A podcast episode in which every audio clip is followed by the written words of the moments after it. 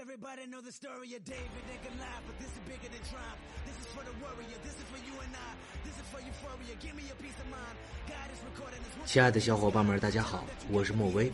只要点击我的主页，就能在右上角看到为大家挑选的一些漫威周边宝贝了。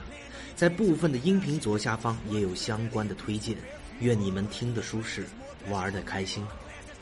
本回为大家带上的是电王。电王是美国漫威漫画旗下的超级反派，初次登场于一九六四年二月的神奇蜘蛛侠第九期，也叫电光人。本名麦克斯·迪龙，原本是一名电工。有一天，他接线接到一半的时候，突然一道闪电劈中了他。麦克斯因此获得了控制和吸收电的能力。由于全身带电，他遭到了同事的疏远，被老板解雇，这让麦克斯怒火中烧，从此化成了电王，开始了他的复仇。麦克斯·迪龙的父亲是乔纳森，母亲是安妮塔·迪龙。父亲虽然是个会计师，但工作不稳定，常常带着妻儿搬家。在麦克斯八岁的时候，父亲抛弃了妻儿，从此失去了踪。在单亲家庭中长大的麦克斯，由于母亲的溺爱而导致了性格十分的暴躁。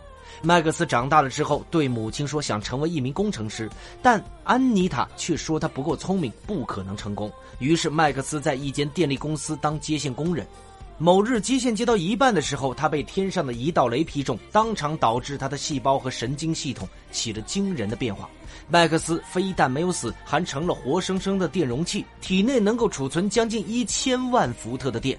在他知道自己的力量惊人之后，他自称为电王，并开始了犯罪活动。电王有一次去袭击彼得·帕克的报社老板詹姆森，詹姆森对于蜘蛛侠没有第一时间击退罪犯而感到不满，就在报纸上对大众宣告说，电王是蜘蛛侠犯罪用的另外一个身份。蜘蛛侠和电王首次交锋以惨败告终，差点被电死。在后来的一次战斗，蜘蛛侠用消防水让电王短路，从而击败对手。之后，电王加入了邪恶六人组，和蜘蛛侠的战斗也一直延续下去。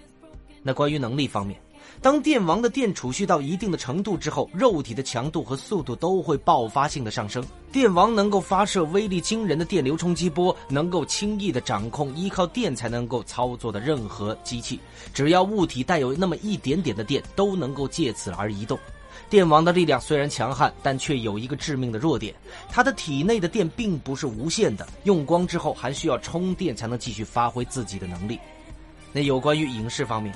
电王登场的影视作品有九五年的动画《蜘蛛侠》，二零一三年的动画《终极蜘蛛侠》第二季，二零一四年的电影《超凡蜘蛛侠二》。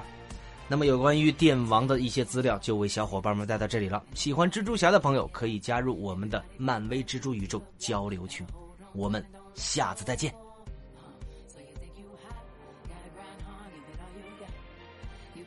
you can have now. We see that a lot in the ghetto. The world don't stop, it's on again. It's on again. Whoa.